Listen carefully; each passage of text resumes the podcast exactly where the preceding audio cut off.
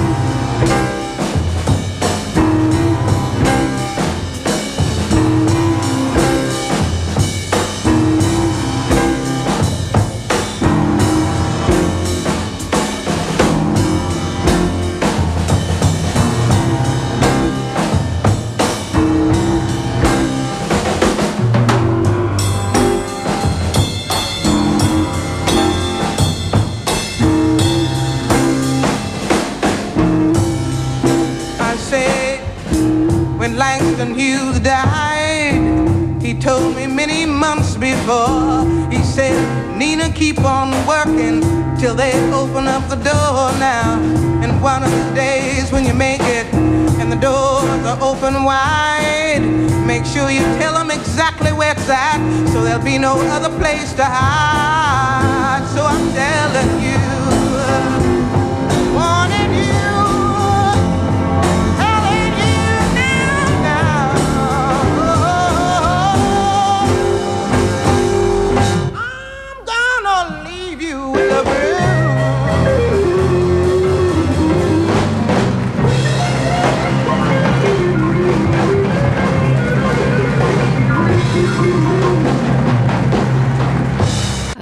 Tout va bien, là vous avez l'échine parcourue de frissons, ça va jusqu'aux genoux, voire jusqu'aux chevilles, hein, après the, ce backlash blues. The Thrill, le frisson, Oh ouais, de Nina Simone en Ouais. 68, donc à, à Montreux pour ses enregistrements qui sortent aujourd'hui. Voilà, donc entre 68 et 1990, hein, avec des, des morceaux, enfin des versions euh, incroyables de My Baby Just Cares For Me ou de Just In Time. Ou encore une autre version du Backlash Blues qu'on écoutait ici, complètement différente. Le, poème mis en voix, le poème de Langston Hughes mis en voix par Nina Simone. donc, premier, euh, première série de sorties pour Nina Simone et Etta James aussi aujourd'hui. 6h, 9h30, les matins de jazz. Laure Alberne, Mathieu Baudou. Euh, c'est une expo somptueuse à laquelle nous convie euh, à Paris, dans le 3e arrondissement, dans le Marais, la galerie Karsten Grève AG. 23 œuvres majeures de Louise Bourgeois réalisées entre 1946 et, 2007. Troisième exposition dédiée à l'œuvre d'une des plasticiennes les plus renommées de, son époque. Ça ne se rate pas une expo de, Louise Bourgeois, euh, notamment quand cette expo eh mêle des dessins, des toiles ou encore des sculptures toujours impressionnantes, les sculptures de Louise Bourgeois d'ailleurs. Alors on sait que Louise Bourgeois a, puisé dans son expérience personnelle et dans sa longue vie. Hein. Elle est morte à 98 ans pour produire son œuvre artistique. L'art était pour elle une véritable thérapie qui lui permettait de donner forme à ses émotions, euh, aussi bien par, la sculpture, alors avec différents matériaux, que ce soit le métal ou la pierre, il y a même de l'eau, ou euh, avec la, peinture ou le dessin, il y a des dessins qui sont extrêmement euh, puissants et, euh,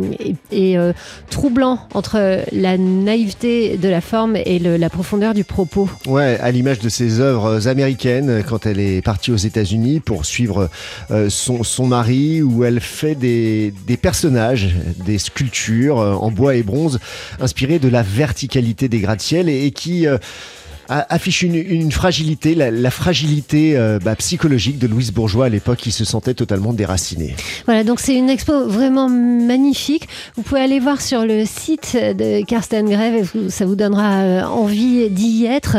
Euh, donc si vous êtes à Paris ce week-end ou si vous y venez, c'est le bon moment hein, pour venir à Paris si vous habitez ailleurs, il n'y a pas beaucoup de monde. ça se passe aux 5 rue de Bellem, dans le 3e arrondissement, dans le Marais, à la galerie Karsten Grève AG et c'est jusqu'à cet été. Polka. Chaque photo a son histoire. Alors le vendredi dans les matins de jazz, c'est le jour de la photo avec Dimitri Beck, aujourd'hui directeur de la photographie chez Polka. Dimitri qui est confiné mais qui revient pour nous euh, et avec son, œil euh, spécialiste de photojournalisme sur l'actualité de cette semaine, la visite d'Emmanuel Macron au mémorial du génocide de Kigali. C'est celle de cette marée humaine, d'une colonne vertigineuse d'hommes, de femmes et d'enfants, une file qui s'étire à perte de vue au cœur d'une nature verdoyante. Ce sont des dizaines de milliers de personnes sur les routes qui portent leurs effets personnels sur la tête et les épaules. Cette image qui est restée gravée dans notre mémoire collective en France ne représente pas ce que l'on croit. Il ne s'agit pas de la fuite des Tutsis sur les routes qui fuyaient les massacres pendant cette saison de machette au printemps et à l'été 1994. Cette photo a été prise plus tard, elle date de novembre 1996. Il s'agit d'un retour vers le pays des mille collines. Sur cette photo donc, nous sommes près de Goma, dans l'ex-Zaïre, voisin du Rwanda. Cette fois-ci, ce sont des Hutus qui fuient des combats et des camps de réfugiés. Ils doivent rentrer chez eux, au Rwanda. Deux photographes français ont réalisé cette image. Benoît Gizimbert pour Paris Match et puis Christophe Calais pour VSD. Christophe se souvient bien qu'au milieu des familles et des enfants qui fuyaient, il y avait aussi d'anciens génocidaires qui avaient tué des Tutsis.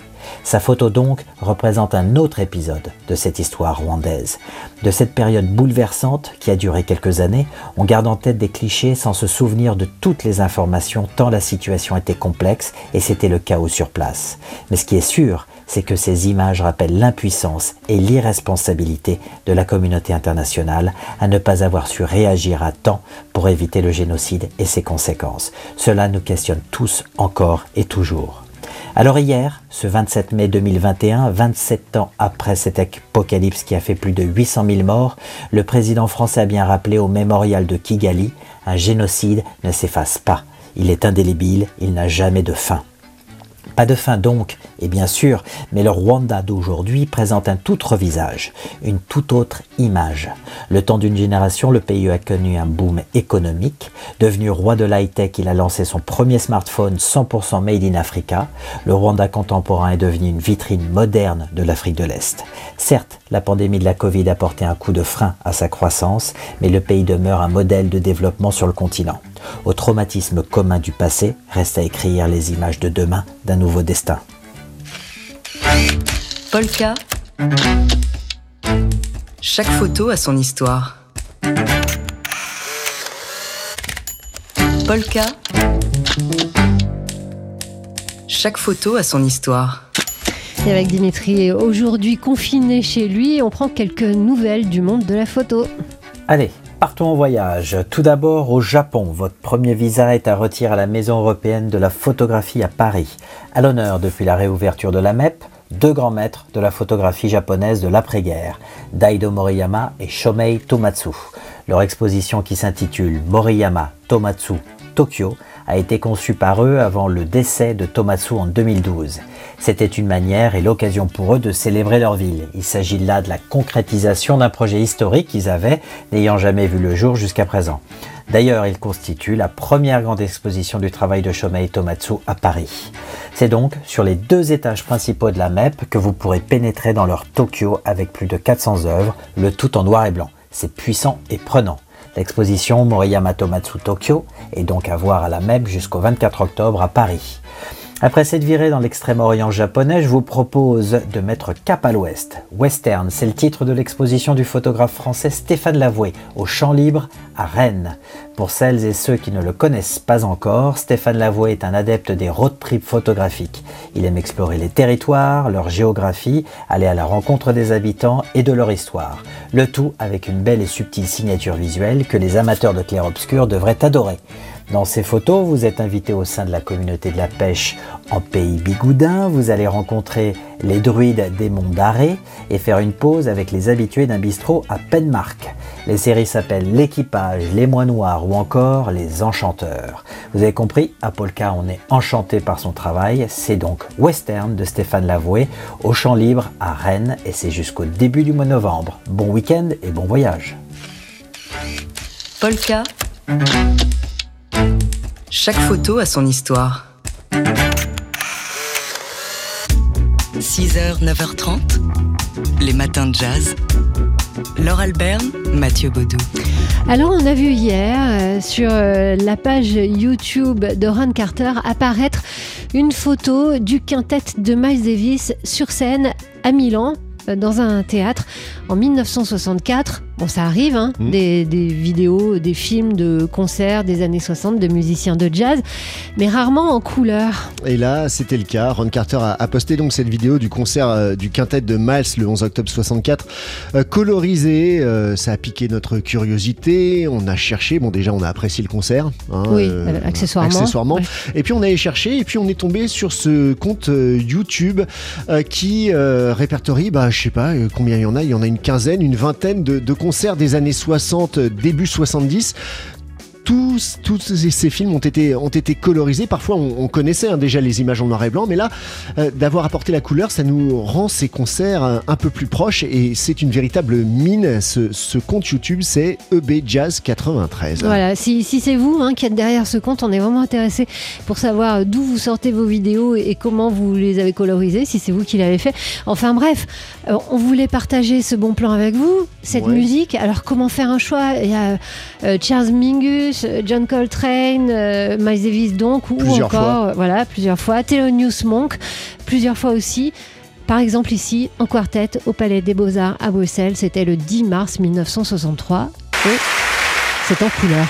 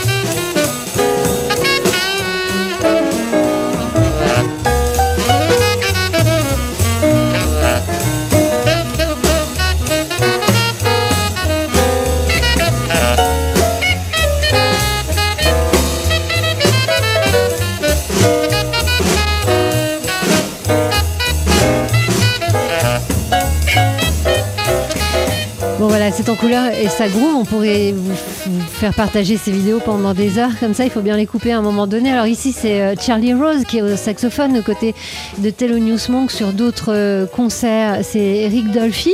Euh, c'est super émouvant, effectivement, de les voir en couleur, de voir Monk. Alors là, ce, soir-là, il portait un costume gris, une toque en fourrure beige, marron.